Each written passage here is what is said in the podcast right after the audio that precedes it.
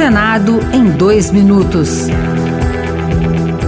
Eu sou Paula Groba e você ouve agora as principais notícias do Senado Federal desta quarta-feira.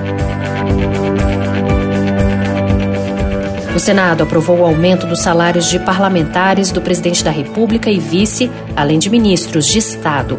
O reajuste será dividido em quatro parcelas e eleva os vencimentos para R$ 46.366.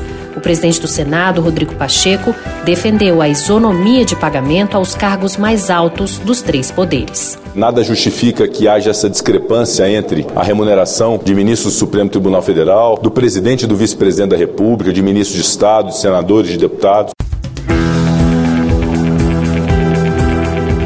Senado aprovou e segue para a sanção o projeto que permite que agentes comunitários de saúde e de combate às endemias tenham mais de um emprego. A proposta define que esses agentes são profissionais de saúde, podendo assim ter outro emprego, a exemplo de médicos, desde que haja compatibilidade de horários.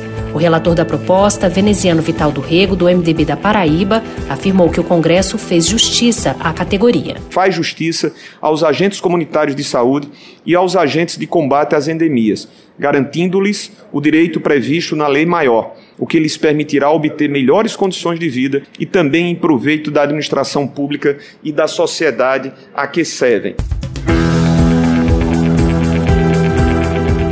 Outras notícias sobre o Senado estão disponíveis em senado.leg.br barra rádio.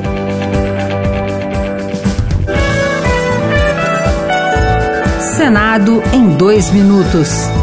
Uma produção Rádio Senado.